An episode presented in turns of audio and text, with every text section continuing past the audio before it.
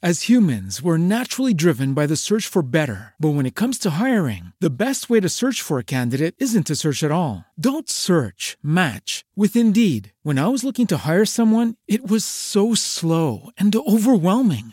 I wish I had used Indeed. If you need to hire, you need Indeed. Indeed is your matching and hiring platform with over 350 million global monthly visitors, according to Indeed data, and a matching engine that helps you find quality candidates fast. Ditch the busy work. Use Indeed for scheduling, screening, and messaging so you can connect with candidates faster. And Indeed doesn't just help you hire faster. 93% of employers agree Indeed delivers the highest quality matches compared to other job sites, according to a recent Indeed survey. And listeners of this show will get a $75 sponsored job credit to get your jobs more visibility at Indeed.com slash podcast. That's Indeed.com slash podcast. Terms and conditions apply.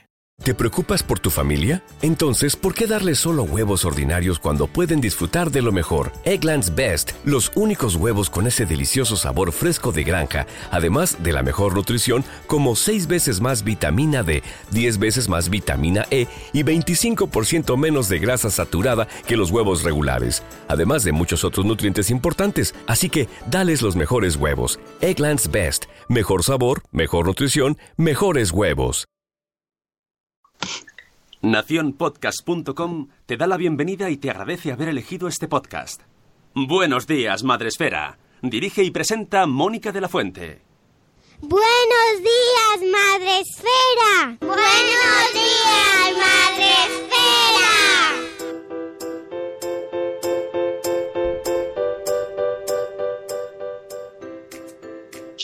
días, Madre Esfera. Hola amigos, buenos días, bienvenidos a vuestro podcast para empezar el día de la mejor manera posible. Ya sabéis, el podcast de la comunidad de Madre Esfera, la comunidad de blogs de crianza en castellano. Hoy es 11 de abril, hoy es jueves, gracias Sune. El jueves del amor, los jueves del amor, ya sabéis que nos encantan, sobre todo porque ya tenemos el fin de semana más cerca. ¡Qué sueño! Hoy nos hemos traído un temazo, pero temazo, temazo que eh, alguno diréis, anda, que vaya temita para empezar la, la mañana, ¿no? Las siete y cuarto de la mañana. Bueno, pues sí, porque como el programa lo hacemos hasta ahora, pues hay que tratarlo hasta ahora, es lo que hay. y para ello eh, nos acompañamos de eh, alguien que eh, creemos que nos puede dar un testimonio súper interesante y súper importante. Así que vamos a intentar sacar de este programa el máximo posible, exprimirlo muy bien. Y para eso nos hemos traído a Carolai, que es Mami Salva en, en Instagram. Buenos días, Carolai. Buenos días, estoy encantada de, de- de tomarme este café con, con vosotros a esta hora y de poder compartir y ayudar de alguna manera a los que nos escuchan. Exactamente, hemos puesto en el, en el título el hashtag que usas tú en tus intervenciones y en tus posts. Ahora, después de saludar a todo el mundo, nos vas a contar un poco quién eres y qué haces, porque me parece importantísimo. Eh, dicen por aquí, se oye bien, suena un poco rugoso. Bueno, ya tenemos un chat, ya. los agudos, los graves. Ya. Sabéis que podéis eh, escucharnos y vernos en directo por Facebook Live. Ah, mira, tenemos a nueve meses y un día después que ya te seguía, Carola, y dice, buenos días, fantástico el directo que hizo el otro día. Qué bien tenerla hoy por aquí. Yes. Gracias. Eh, claro que sí. Tenemos a Andy Ru, buenos días. Tema fundamental, efectivamente. Tema fundamental que cuesta. Hay que reconocerlo. Cuesta, ¿verdad? Pero O sea, vamos a hablar de ello.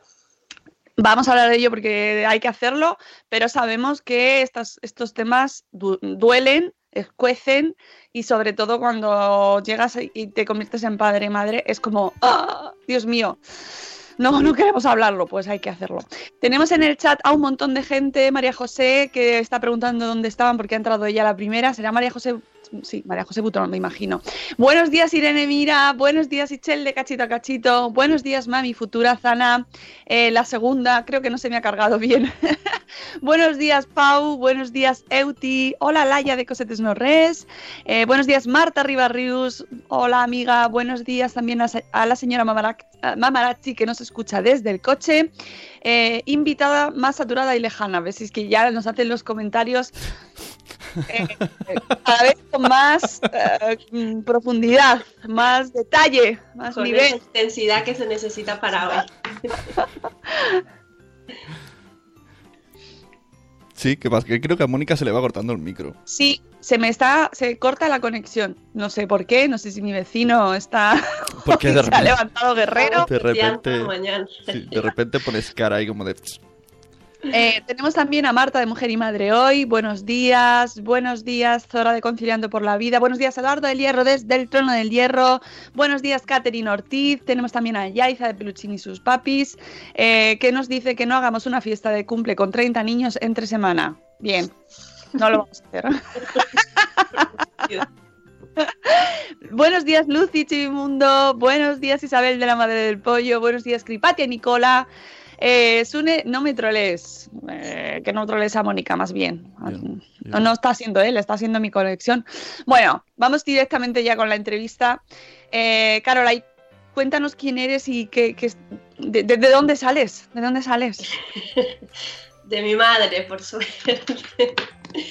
bueno, yo soy Caroline. eh, hace, hace, en el 2015, bueno, antes quería explicarles lo que te había explicado un poquito fuera, que perdonarme si, si quizá me sale alguna risa o, alguna una, una risa sarcástica, pero a veces es mi mecanismo un poco para seguir hablando de, de este tema, porque quizá algunos se puedan sentir ofendidos. Bueno, eh, yo en el 2015 tenía una vida bastante normal, por decirlo de alguna manera, ¿no? Y eh, llegó un momento en el que mi cuerpo empezaba a enfermar, estaba físicamente. La verdad es que iba al médico por todo, por, por todo tipo de dolencias, por todo tipo de nuevas enfermedades que me empezaban a salir. Y llegó un punto en el que un día me fui a trabajar eh, me acuerdo que no tenía muchas ganas de ir a trabajar, me fui a trabajar y mi, y mi cerebro desconectó. Desconectó y, lo único que recuerdo es despertarme en urgencias. Y en urgencias este, vino una psicóloga, eh, bueno, estuve hablando con una psicóloga y que era una psiquiatra, mejor dicho, y entonces empecé a decir cosas que ni siquiera me había, ni siquiera las tenía pensadas decirlas. Empecé a verbalizar todos los abusos que supuestamente eh, los tenía fresco y no era para nada así. O sea, eh, fui, a- no entiendo. Lo que, lo que me dicen los, médicos es que pasó que tu- era mi momento de hablar, ¿no? Era mi momento, mi- mi cerebro hizo así, hizo clic. Y a partir de ahí, pues eh, empecé todo un tratamiento bastante, bastante complicado, bastante, bastante duro. Eh, yo sufrí abusos desde mi infancia, con cinco años eh, yo ya había conocido los, los abusos. Se repitieron a lo largo de, de- de mi, de mi- de mi juventud, de mi adolescencia, en diferentes grados y con diferentes personas. Eh, conocí también el acoso, conocí el, el bullying, conocí un poco el maltrato psicológico, por decirlo de alguna manera. Y cuando llegué a la edad adulta, pues como era obvio, pues estaba totalmente vulnerable a que me volviera a pasar y me volvió a pasar con, con 18 años. Y fue con 30 años que es lo que, lo que os cuento, ¿no? Que mi cerebro hizo clic y a partir de ahí, en el 2015 también me vino, me vino todo, todo el cambio de, de vida. Este, me casaba eh, con, con- con mi, con mi- con mi marido que ya llevaba como 10 años juntos. Me, me casaba y salí embarazada al, al- al poco tiempo, ¿no? de casarme y con la maternidad pues empezó todo, todo este... Dicen que la maternidad te, Te remueve. Sí. Te abre vías, ¿no? A mí la verdad es que me, me abrió, me abrió un camino que, que- que no, nunca hubiera podido imaginar que estaría aquí hoy hablando de esto, la verdad, que en el 2015 era imposible pensar eso. Eh, solo tenía en mente, en mente diferentes cosas negativas. Y cuando tuve a mi hijo no fue nada fácil porque un embarazo con un tratamiento de este tipo no, no fue nada, nada, nada fácil. Un posparto muy complicado y, y entonces ya cuando empecé a ver la luz después del posparto tenía tantas cosas que comunicar, tantas cosas que decir, pero tampoco no, no era capaz de, de abordar a mis amigas eh, del parque, a las otras mamás y, y contarles la historia, ¿no? Darles la chapa, como a veces digo, no, no era capaz. Y, siempre recordaré un día en casa de mi madre con mi hermana, decía, pero es que yo necesito decir cosas y no sé cómo, no sabía nada de Instagram, yo, yo era la típica Facebook, pero nada de Instagram. Y, y mi hermana me decía, pues ábrete, ábrete una, una cuenta, ¿no? Y ahí vas poniendo cosas, lo... no sabía ni siquiera lo que iba a decir. Me acuerdo que dije, ok, este, voy, voy a abrir una cuenta. Pues, ¿cómo se llamará? yo, pues Mami Salva, porque mi hijo se llama Salvador, ¿no? Pero mi sentido era doble, ¿no? Eh, mami salva por, por, mi hijo, pero también porque creo que todas las mamis tenemos que salvar. era como una, una, una locura, un poco así. Y empecé muy tímidamente porque pensaba que toda la gente que me leía me conocía y no era así, ¿no? O sea, pensaba que todo el que me iba a leer sabía quién era, eh, cómo me llamaba, dónde vivía. Y empecé muy tímidamente hasta que empecé a perder un poco eh, el sentido de la vergüenza y a pensar de que lo que yo estaba haciendo era con la intención de ayudar a los demás y que los demás necesitaban claridad en lo que yo decía. Y así fue como apareció Mami Salva, porque creo que a día de hoy soy una superviviente, pero intento reinventarme de todo, de todo esta de todo este lodo, por no decir una palabrota, pero intento reinventarme y sacarle el lado positivo a todos los 30 años de mi vida y, que la gente eh, pueda no fijarse en el morbo, ¿no? Porque muchas veces a veces da morbo de, quizás saber quién fue, cómo fue eh, o que sino simplemente en las cosas malas que pasaron, los hechos malos que pasaron, para que a partir de ahí puedan tener en cuenta y, y quizá aprender de eso malo para que no pueda, no se, no se repita, porque la verdad es que lo que me pasó a mí fue bastantes este, situaciones que se podían haber evitado. Entonces, eh, intento que ese mensaje llegue. Claro, precisamente eso es lo que queremos que, la, que nuestra audiencia se quede eh, lo más importante, ¿no? La prevención, porque esta es una de las cuestiones que siempre nos viene a la cabeza cuando escuchamos casos de abuso sexual infantil cómo se evita eso. O sea, cómo podemos eh, participar de una manera eh, activa en que no pase a nuestro entorno, que no pase a nuestro alrededor, cómo darnos cuenta. Exacto. Eh, eso es tan simple como estar concienciados como tomar conciencia de, de, que existen los abusos sexuales, ¿no? Porque si, si, tú no eres consciente de que existen, obviamente que no vas a tener ninguna, ninguna precaución con ese tema. A mí me da mucha pena cuando conocidos o, o, gente me dice, eh, mejor no quiero ni saberlo, ¿no? Ay, no, es que no quiero ni, ni pensarlo. Y yo digo, pues piénsalo. Claro piénsalo porque si lo piensas eh, ya estás dando un paso. Y lo segundo es, es, este, es, asumir que más del 85% de los casos sucede en el entorno de confianza y, familiar. Entonces ya si, si, has hecho esos dos pasos, ya tienes un poco claro el panorama y, podemos seguir hablando de prevención pero ¿hasta qué punto no te puedes volver eh, como paranoico, ¿no? Cualquier, cualquier gesto... Claro. Porque, mira, yo lo, yo lo explico, yo lo explico a veces con, igual suena un poco banal, pero me gusta explicarlo quizá con el tema de la gripe, ¿no? Nosotros cuando llega invierno, nos, nos ponte el gorro, eh, ponte los guantes, que no te mojes mucho. Entonces tú tienes una serie de mecanismos para defender a tu hijo en ese momento, porque sabes que el resfriado existe o que la gripe existe, que hace frío, que se resfriará, y tomas un montón de precauciones, pero sin tener tampoco este, esa, esa paranoia, ¿no? Sin, sin, sin, sin, sacarlo con la manta a la calle a tu hijo, ¿no? Pues esto pasa algo, algo similar. O sea, eh, la gente que se vuelve paranoica con este tema es quizá la gente que quiere saber demasiadas cosas que ni siquiera estudiándolas las vas a llegar a saber, como intentar identificar a los abusadores, ¿no? Hay gente que, quiere saber quiénes son exactamente para poder proteger a sus hijos.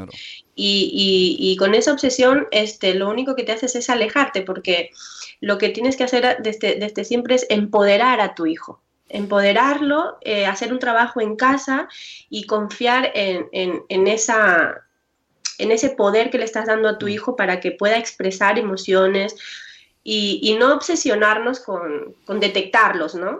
Ha habido una cosa al principio que has dicho que la primera frase que ya me ha dejado, que has dicho presuntamente. Lo que te hicieron presuntamente. Esto es un estigma que da una rabia que te mueres. Esto me pasó a mí, voy a explicar un caso de cómo, cómo la primera vez que, que, me llegó esta relación de presuntamente con este tema. Había un podcast que en Podium que se llama, le llamaban Padre, que va de esto. Era un señor que acogía a niños y bueno, pues hacía estas cosas, pero es que luego, cuando han sido mayores, los niños pagaban el abogado defensor de este señor, porque se habían como enamorado, algo muy raro. Y entonces esto lo, expliqué en Facebook y una amiga mía me empezó a decir esto y, que a los, como has dicho tú, a los treinta y pico, un día lo contó y encima media familia se enfadó con ella, porque ¿para qué vienes ahora a molestar con la de tiempo que hace? Exacto.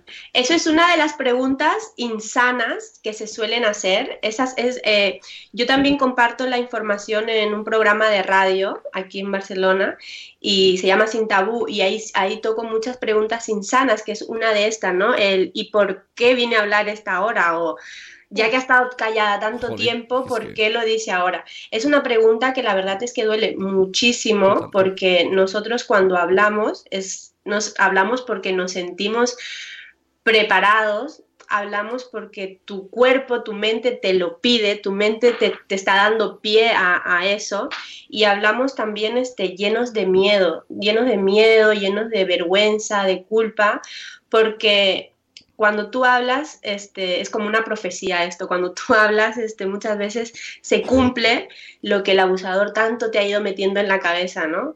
Eh, de que pues esto va a romper tu familia, que quizá esto nadie te va a creer, que tus padres van a terminar así, o te, ha llenado tanto la cabeza de, de reacciones que van a pasar, que obviamente que cuando las dices pasan, pero ojalá y, no pasaran los abusos y sobre todo también que si llegaran a pasar, ojalá las familias estuvieran preparadas para acoger esta revelación, ¿no? Porque eh, muchas veces el daño que, el abusador nos causa es, tremendo, ¿no? Es devastador, pero también la vulnerabilidad y la revictimización que nos dan la familia y nuestro entorno es aún mucho, mucho mayor. Lo, hablaba ayer con, una, con una compañera yo, asisto a unos grupos de ayuda mutua, que es como tomarte un café entre, entre víctimas, hablando de nuestras historias que conocemos en profundidad, de, detalles, ¿no? Que quizás no, no, lo cuentas abiertamente.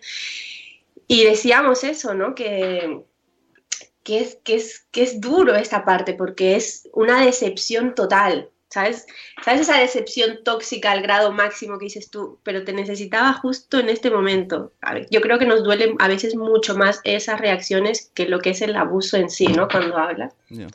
Eh, siempre hablamos, en este programa hablamos mucho del libro de James Rhodes, porque a mí personalmente es uno de los que me, me abrió mucho los ojos en este tema.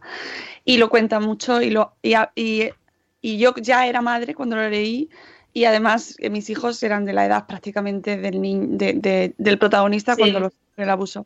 Y no dejaba de ponerme en el lugar de la madre. claro, exacto. ¿Qué, ¿Qué, haces, no? Si, si pasa. No se dio cuenta, no lo vio. ¿Cómo no pudo verlo? ¿Cómo vive esa mujer ahora? Todo el rato. Y, es que eso me parece tan duro por eso eh, provoca esta reacción a veces tantas veces, ¿no? cuando escuchamos hablar de estos temas y, vemos esas reacciones porque no somos capaces de afrontar que no, que hemos fracasado en ese sentido. Exacto.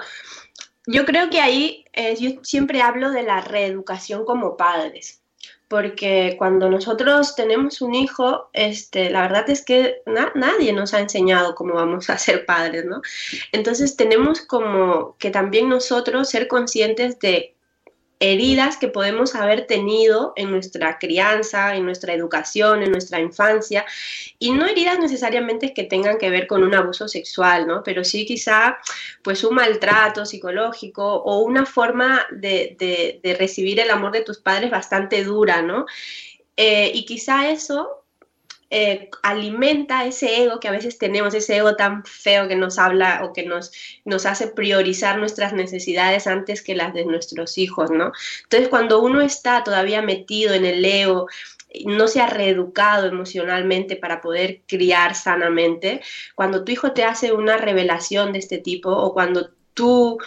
Eh, puedes ser consciente de que algo le puede estar pasando a tu hijo, es por esa falta de, eh, por ese egoísmo que tú dejas de mirar por tu hijo porque estás cuidándote a ti, ¿sabes? Porque no es nada fácil. Eh, pensar en que a tu hijo le puede estar pasando esto y que quizá es el abuelo, el padre, el tío, el primo, porque estás pensando en que el amor que tú sientes por ese familiar. Entonces, em, no piensas en, en, jolín, o sea, mi hijo está pasando esto, no, sino cómo me pudo hacer esto, cómo le puede hacer esto este primo, este tío. O sea, estás priorizando tu necesidad como padre y no la de tu hijo. Porque el, tema estadísticas, tienes, tienes cifras, asustanos un poco porque son muy altas. Las a mí no me gusta hablar mucho de estadísticas, porque pues la gente se queda con, con A mí me gusta hablar siempre eh, con, el, con el dato este, de más del 85% este, las, los casos suceden en el entorno familiar y de confianza. Y, y muy poquitos niños que están sufriendo abusos van a ser los que realmente hagan una revelación accidentada, ¿no? una revelación este, sin intención. Entonces, los, porque la mayoría de las víctimas eh, lo hablan en la, en, la, en, la, en la adultez, en la edad adulta.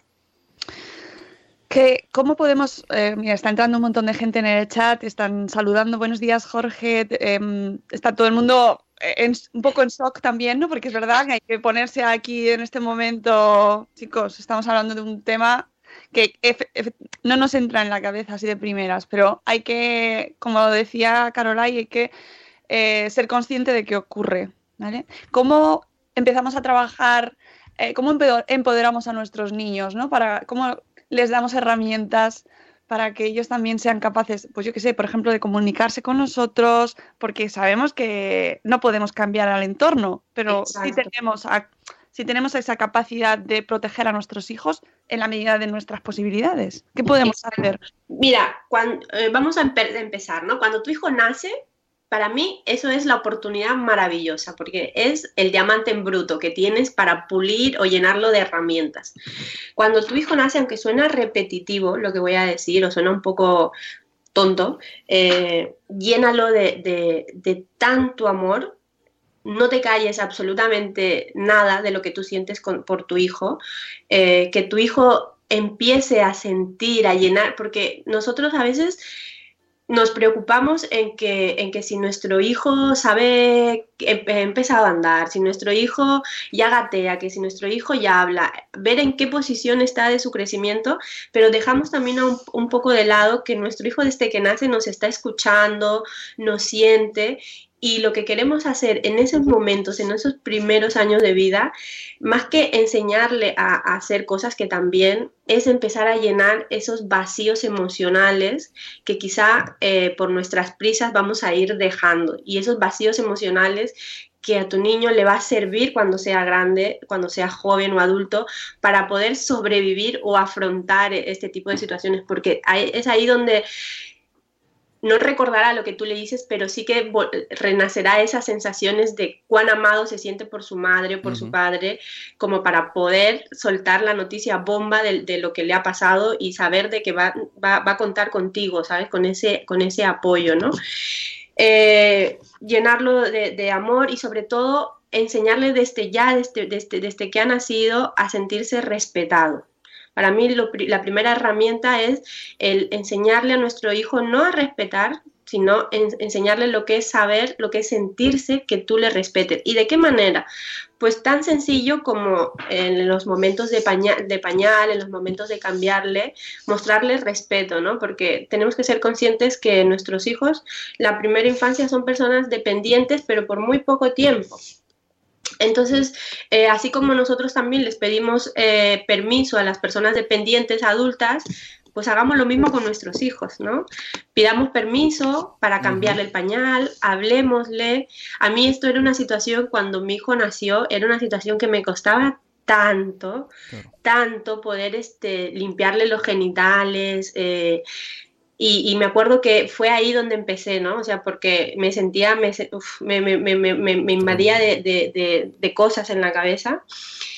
Y uno de los mecanismos que, hice para, evitar eso, para, luchar contra mis pensamientos era empezar a hablar con él, ¿no? Pues ahora mamá te va a cambiar, porque hablaba como una loquita, ¿sabes? En casa estaba sola y yo hablaba con mi hijo, mamá te va a cambiar, mamá no sé qué, ahora ah, me das permiso para cambiar, aunque tu hijo no hable, pero es esa sensación de respeto que queremos este, instaurar en ellos, ¿no?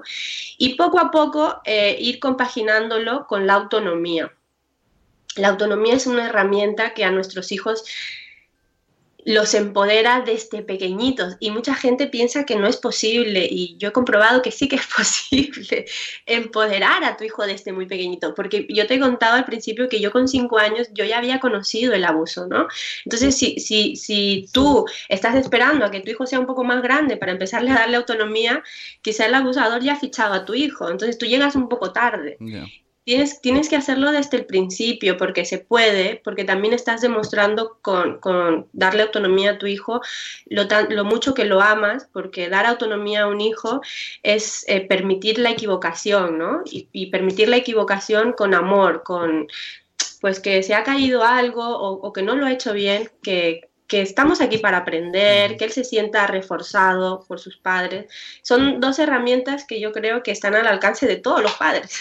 O sea, entiendo que esto que dices de darle, que es algo que debería ser ya, no habría que decirlo, ¿no? De dar cariño a tu hijo, pero bueno, hay gente que no sabe, o, es que un poco así, que luego no llega un momento en el que aparezca una tercera persona cercana y el niño confunda cariño, o sea, que no sepa que es que ha pasado líneas y él se piense, bueno, esto es cariño que no me han dado en casa, ¿no? Que si, lo tiene ya en casa sabe que esto, esto no es cariño. Exacto.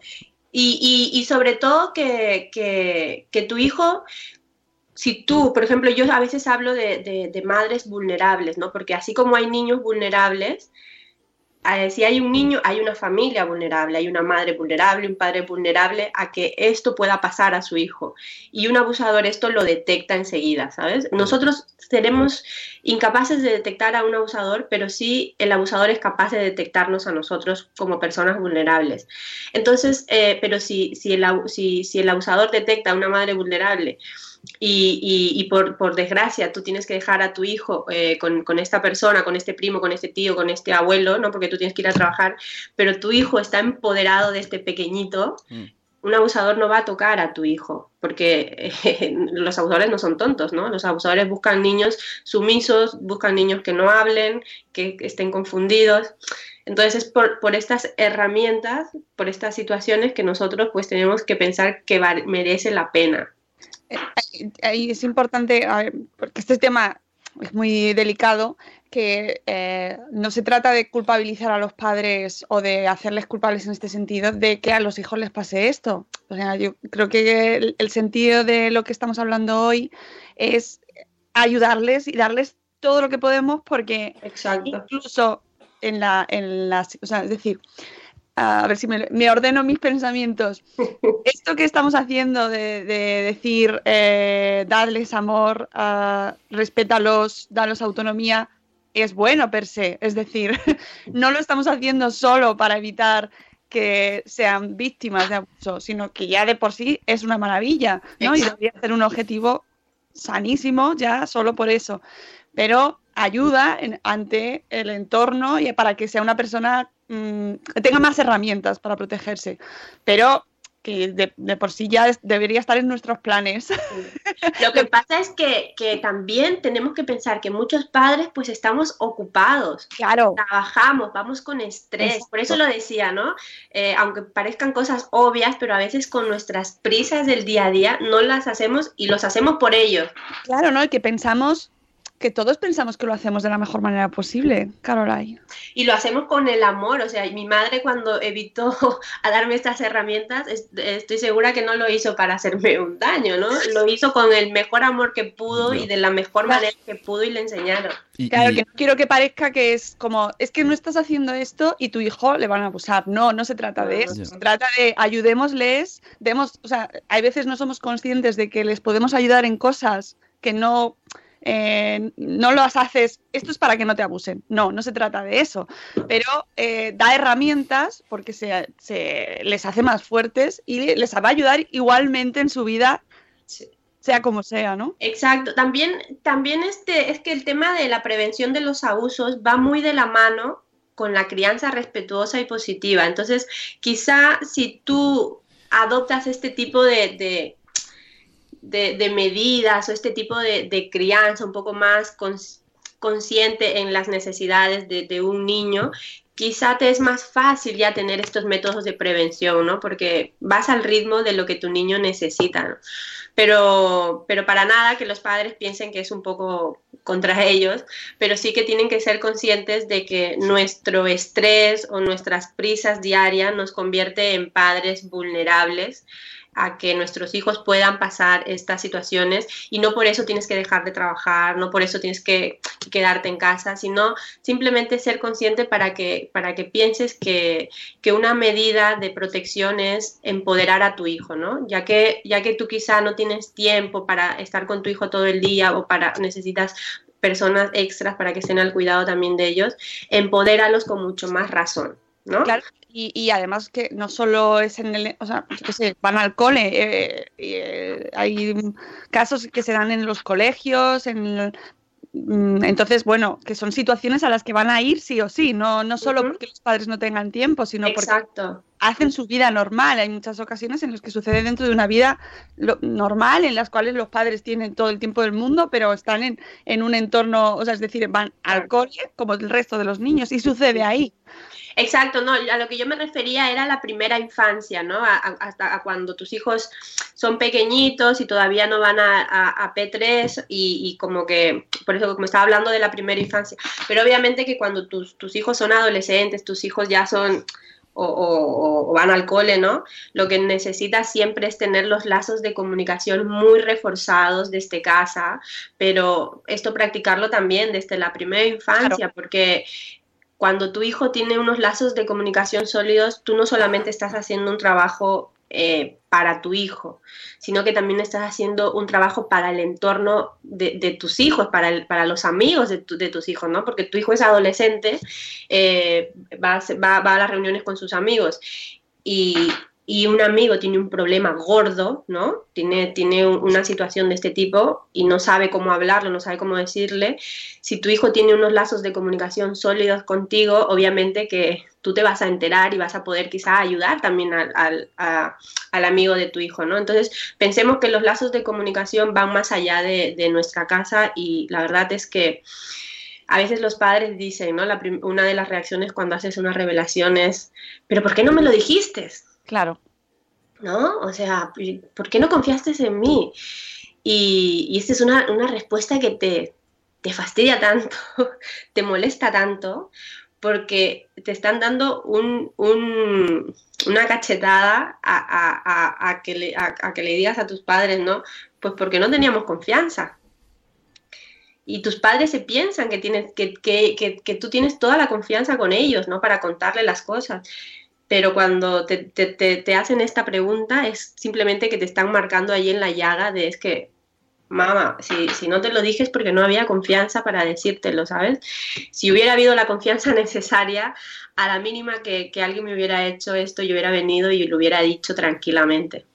Claro, ese es la, gran, ahí, el gran momento ¿no? de, frustración y de enfado y que tremendo. ¿Cómo trabajamos la autonomía? Porque en el chat te están diciendo, Dios mío, esto de la autonomía con un bebé, esto no sé, ¿cómo lo hacemos? ¿Cómo, cómo les damos, cómo empezamos a trabajar esa autonomía y esa independencia desde que son pequeñitos?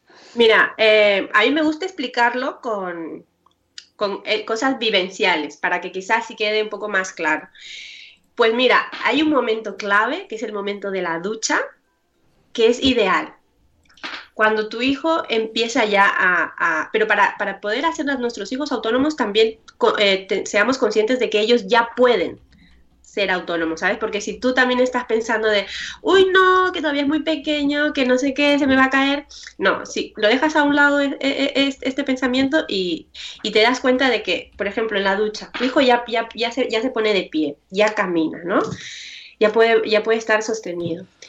Una acción tan simple como ducharte con tu hijo y enseñarle poquito a poquito, ¿no? A, a, limpiarse el mismo, porque nuestros hijos cuando son pequeñitos, cuando todavía no van ni al cole, no se ensucian tanto como para que nosotros los frotemos y no sé qué.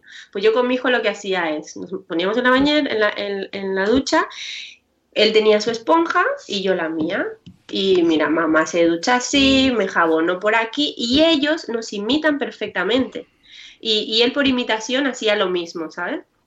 Y poquito a poquito no hacía ni falta yo que lo tocara, ¿no? Para tocarle, para limpiarle los genitales. Y, y, entonces ya le estás dando como una herramienta en la que él se siente útil, se siente válido y también su autoestima la va reforzando, porque son con estas cosas, ¿no? Que, que, que uno porque recordemos que la prevención no es un acto, hoy he hecho prevención y ya está, sino son pequeñas semillitas que uno va sembrando a lo largo de nuestra crianza para poder empoderarlos. Mi hijo con dos años y medio, cuando va a la casa de, mi madre a quedarse, eh, se ducha solo, ¿no? Mi madre a veces decía, mi madre a veces se sorprende porque me dice, es que le, he puesto en la bañera y, no me ha dejado que, lo jabone, digo, es que no, no le gusta, le digo, y él le dice, ah, pues mira, me lavo así, no sé qué, pero mi madre está ahí mirando por si se cae, si necesita algo, ¿no? Pero, o sea, desde pequeñitos puedes hacerlo eh, autónomo, ¿no? ¿Qué pasa si, si, si, tú tienes que dejarle al cuidado de, otra persona? Pues que tu hijo va a ser situaciones en las que va a ir disminuyendo la necesidad de que lo toqueteen. La verdad es que... Esto es una, esto es, esto, esto es una, una, lo de la bañera es una cosa, lo del momento ducha, ¿no?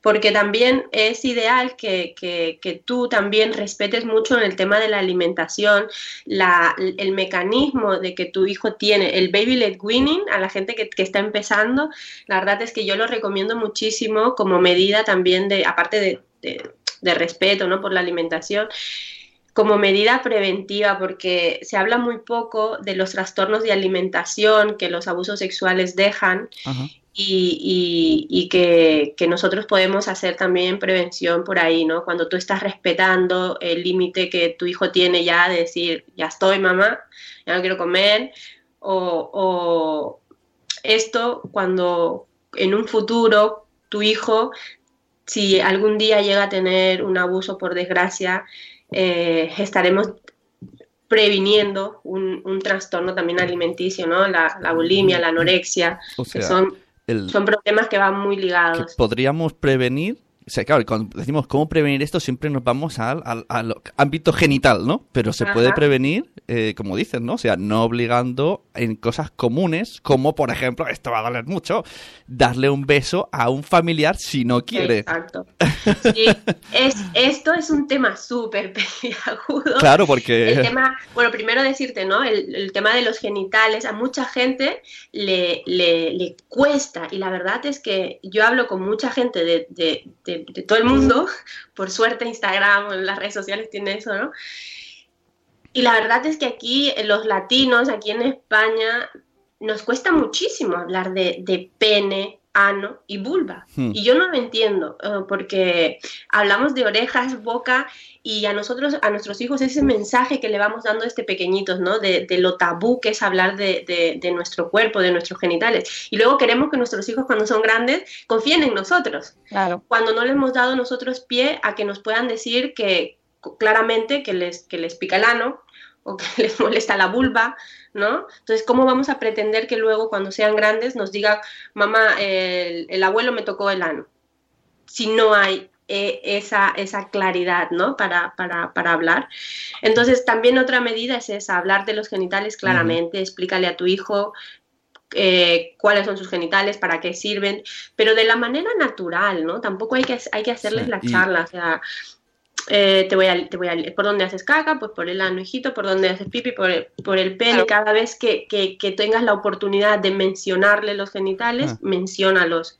No le llames eso que tienes ahí. ¿Y cómo educas? No le llames este... Pregunta, doble salto mortal. ¿Cómo educamos a los adultos de alrededor? Porque no, solo, no puede ser solo el padre y la madre y, y que luego tíos eh, que, que no quieren hacerle nada malo pero le den información, como esto que estamos diciendo, ¿no? Si me das un beso te doy un regalo, cosas que, que confundan. El tema de los besos y los chantajes emocionales. ¿Cómo decimos a los adultos? A ver, no hagáis esto, porque es muy fuerte decir, no hagáis esto porque puede terminar en esto. Entonces se dicen, pero ¿a qué vas? Con la reeducación. La reeducación a, la, gente que está a nuestro alrededor, ¿no? Y al principio nosotros tenemos que ser un poco este, los, los escuderos de nuestros hijos, porque nuestros hijos no, no pueden verbalizar lo que les gusta o no les gusta, y entonces nosotros tenemos que, hacer conciencia con eso y, ser los que le, paremos, le paremos pie o, afrontemos un poco este tema con nuestra familia, que a veces, y, te lo digo por experiencia, a veces cuesta muchísimo, ¿eh? hay gente, la verdad es que es súper cerrada ya con el tema y, no quiere, yo, la verdad es que soy bastante radical con, este, también tengo motivos para ser radical, pero la verdad es que si hay gente que, que no te aporta en el tema de la crianza, pues mejor a veces es como dejar que las cosas vayan por, por otro lado, porque si, si, tú le estás diciendo a una persona que, que no quieres o que para, para, tu hijo lo sano es de que él aprenda a que los besos se dan por amor cuando uno quiere y no por fuerza, entonces si, si tienes a alguien que, que, te está minando, ¿no? Porque ya ese trabajo es duro también para ti como, como madre ver que tu hijo no quiere darle un beso a su abuelo.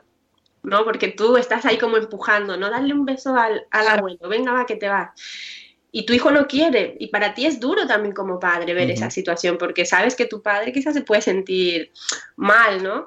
Pero no, en ese momento tienes que pensar en tu hijo, en que tu padre ya es adulto, lo puede gestionar, pero tu hijo tiene que aprender de este pequeñito que tú le respetas y que el mundo entero respeta su, su, decisión. Entonces, un niño, si no se siente avalado por su madre en ese momento, mm, está, sin armas, ¿sabes? Está sin, sin, sin, sin, defensa, ¿no? Claro, si todos los adultos le dicen, pues vaya al final pensar, pues tendré que hacerlo. Pero si hay ya conflicto entre adultos, ¿no? Pues ya sé como. tenemos, tenemos muchísima tarea porque realmente está muy, muy instaurado en nuestra sociedad el momento eh, dame un beso, te doy esto a cambio de que me eh, abraces, o a esta señora que no la conoces de nada, pero dale un beso porque es muy, es muy de la familia. Sí, mira, también hay que explicarle a nuestros hijos, porque cuando yo, cuando tú saludas a una amiga, ¿no? a tus amigos, tú les sueles dar un beso, y, pero entonces tu hijo te mira y en plan de, ¿pero por qué mamá le ha dado un beso? Yo a mi hijo le explicaba, ¿no? Pues mira, este, ella está, yo le doy un beso porque yo la quiero mucho, pero si tú quieres, este, le dices hola y ya está, cuando tú quieras le darás un beso y si no quieres no pasa nada, pero siempre intentando explicar también lo que, lo que ellos veían, ¿no? Para que no lo hagan por imitación. Porque si a mamá le da un beso, pues yo también le doy un beso. Entonces, dejas claro. Por eso siempre digo que la prevención son semillitas y que nosotros tenemos que, naturalizarlas con el tema de los besos es una reeducación también al entorno, lo que comentaba, ¿no? Explicarles también, explicarles a, a, los familiares por qué tus hijos no quieren dar. Lo que pasa es que a nosotros nos cuesta mucho decir el por qué. Bueno, es que también damos información contraria, porque a mí a veces no me apetece dar besos, sí tengo que darlos por la que la sociedad me... Eh, yo soy adulto y digo, ¿por qué le tengo que dar un beso a esta señora, a este señor? Yo no quiero. Es que somos muy besucones aquí, la verdad es que somos muy besucones y, y nos damos besos por, por todo, ¿no? Y a mí, a mí es una cosa que también me, me ayudó mucho porque me desligué de esto eh, y sobre todo que cuando alguien te pregunta, pero ¿y por qué no? No le quieres dar, no quieres que, ah, pues por el tema de los abusos sexuales y la gente se queda como, claro, así de primeras, ¿no? Sí, dice, hombre, no me digas, ¿no? Que yo no voy a, digo, no, no, si ya, yo, yo sé que, digo, pero yo le estoy enseñando a mi hijo herramientas a que, a que, se, a que se proteja. Y sobre todo cuando tu hijo cuando tú ya has instaurado en tu hijo de este pequeñito a que los besos se dan cuando él quiere, tu hijo lo, lo, lo, va a hacer. O sea, ayer me sorprendió un montón. Mi hijo aquí en la esquina hay una panadería que son súper amables y siempre le regalan croissants a mi hijo. Y ayer nos íbamos eh, a otro sitio y pasamos por la panadería sin entrar. No, tiene dos años y medio, 33 meses. Y entró a la puerta y le decía, eh, otro día que venga, este, me regalas un, un, croissant. Y salió el dueño, que es un hombre grandote, y le dice, este, ay, qué majo, no sé qué, no sé cuánto, y lo cogió en brazos y, le, y le dio un beso, ¿no? Yo no voy a decir, no, no le des un beso, que no sé qué, no. Le dio el beso y, y, yo, yo me quedo mucho con la cara de mi hijo, ¿no? O sea, uno también tiene que aprender a leer las expresiones, porque nuestros hijos a veces no saben manifestar lo que están sintiendo, pero en su cara lo dicen todo. Y entonces le vi la cara a mi hijo y terminaron, le dio el beso, mi hijo le dio un beso a este señor, que mi hijo para que dé un beso a alguien es como... Eh, y luego cuando ya nos fuimos y vamos a camino al coche, le pregunté a mi hijo, ¿no? Tranquilamente. Le digo, Salvador, eh, ¿a ti te ha gustado que tal persona te diera un beso? ¿Te has sentido cómodo? Y me dice, sí, ah, digo, porque, y le refuerzo, ¿no? Le digo, porque tú sabes que cuando alguien te da un beso, si tú no quieres, tú siempre le puedes decir que no, que no te apetece. Reforzar. Para que él pueda entender, ¿no? Entonces, luego me dijo, es mi amigo, tal persona. Digo, ah, muy bien, le digo, qué guay, es que tener amigos, ¿no? Entonces, vas un poco así, sin dar la charla. Ya, pero está rayada. son las 7.58, nos vamos a tener que ir y yo podría estar aquí horas hablando contigo. O sea, vas a tener que volver, lo sabes, ¿no? Yo encantada, ya te dije al inicio, este tema es bastante denso. La verdad es que yo me pasaría horas hablando, pero porque siento que... Te voy a contar una cosa, yo antes de, del 2015 yo estaba preparando un proyecto que era una tienda online sobre, sobre sexualidad y la verdad es que cuando descubrí este tema, que, podía hablar de los abusos así, siento que he encontrado una segunda pasión y a veces me pararía horas hablando, ¿no? Dando la lata. Pues tengo que decirte que has encontrado un camino que, tienes que seguir y que estamos encantados de que, de que te hayas cruzado con nosotros porque de verdad, un placer escucharte y sé que es un tema muy complicado, pero que creo que lo estás afrontando de una manera pues que mm, me parece muy positiva dentro de lo positivo que se puede hacer hablando de este tema. Mira, hay que sacarle el lado bueno a todo. Y la verdad es que yo ya pasé por todo lo, lo, lo, lo peor, por decirlo de alguna manera. Eh, no me voy a recuperar porque de esto uno nunca se termina de recuperar. Las secuelas nos quedan marcadas como tatuajes pero voy a intentar sacar eh, todo a flote, todo lo bueno que, que, que, eso puedo traer, que es un aprendizaje y una información para que la gente lo pueda acoger y, tomar en cuenta y poder ponerlo en práctica. Maravilloso. Mira, están diciendo en el chat que queremos repetir. Así que por petición popular y por petición propia repetiremos. De verdad, mil gracias, Carola. Y podéis seguirla en su, cuenta, en su cuenta de Instagram, en Mami Salva y en las intervenciones que tiene en la radio, también allí en Cataluña. Y bueno, mil gracias, seguiremos escuchándote y, nada, es que me, me dejas sin palabras porque este tema podemos aprender tanto y hay tantos temas que tocar que nada. Sí, sí, sí, yo me, me, quedo más bien con la sensación de que, de que igual he, he dejado las cosas muy ahí en el tintero, pero como me mencionabas al principio, ¿no? Es la hora que es y también no vamos a ponernos demasiado profundos eh, con, el tema. Y, que tenemos oportunidad de eh, hacerlo más adelante porque me parece que hemos abierto el tema de conversación y que es quizás, yo creo, lo más importante, empezar a hablar de esto. Eso, exacto. Así que vamos a escuchar la canción de las 8. Vamos a ponernos aquí, de repente vamos. Oye, yo quiero, ahora que pongo la canción y Mónica no me puede echar bronca, quiero hacer un chiste sobre su nombre, que desde que me lo dijo, el Coraline corre hacia la luz. Tenía que decirlo. Tenía, que, decirlo. Y ahora pongo la música y... Te pareces a mis compañeros de la universidad, porque ellos me decían la misma broma, pero ya estoy acostumbrada. los cafés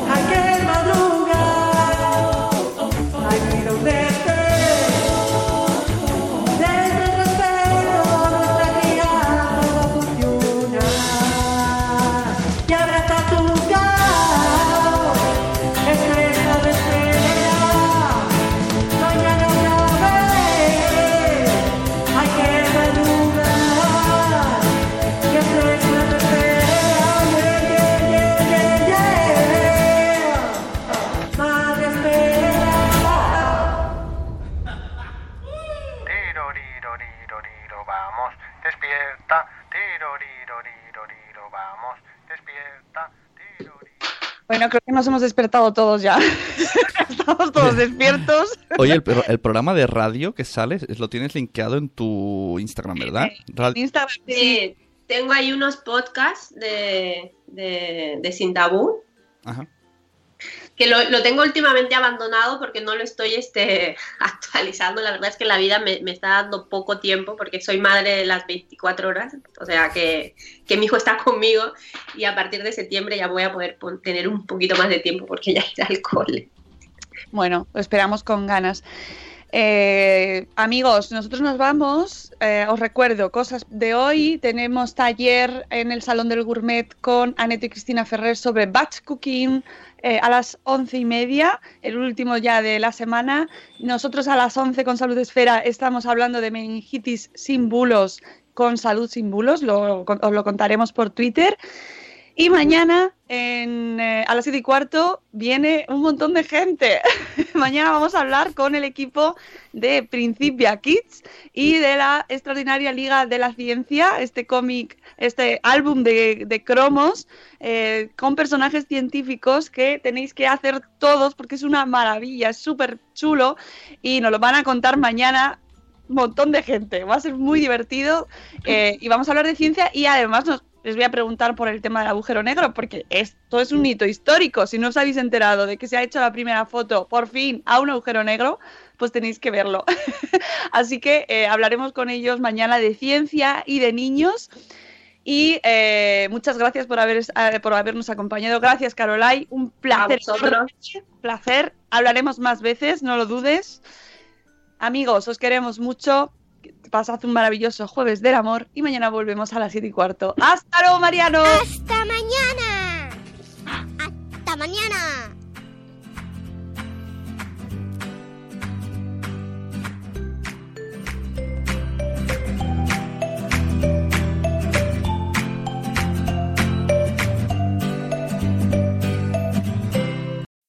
As humans, we're naturally driven by the search for better. But when it comes to hiring, the best way to search for a candidate isn't to search at all. Don't search, match with Indeed. When I was looking to hire someone, it was so slow and overwhelming. I wish I had used Indeed. If you need to hire, you need Indeed. Indeed is your matching and hiring platform with over 350 million global monthly visitors, according to Indeed data, and a matching engine that helps you find quality candidates fast. Ditch the busy work. Use Indeed for scheduling, screening, and messaging so you can connect with candidates faster. And Indeed doesn't just help you hire faster. 93% of employers agree Indeed delivers the highest quality matches compared to other job sites, according to a recent Indeed survey. And listeners of this show will get a $75 sponsored job credit to get your jobs more visibility at Indeed.com slash podcast. That's Indeed.com slash podcast. Terms and conditions apply.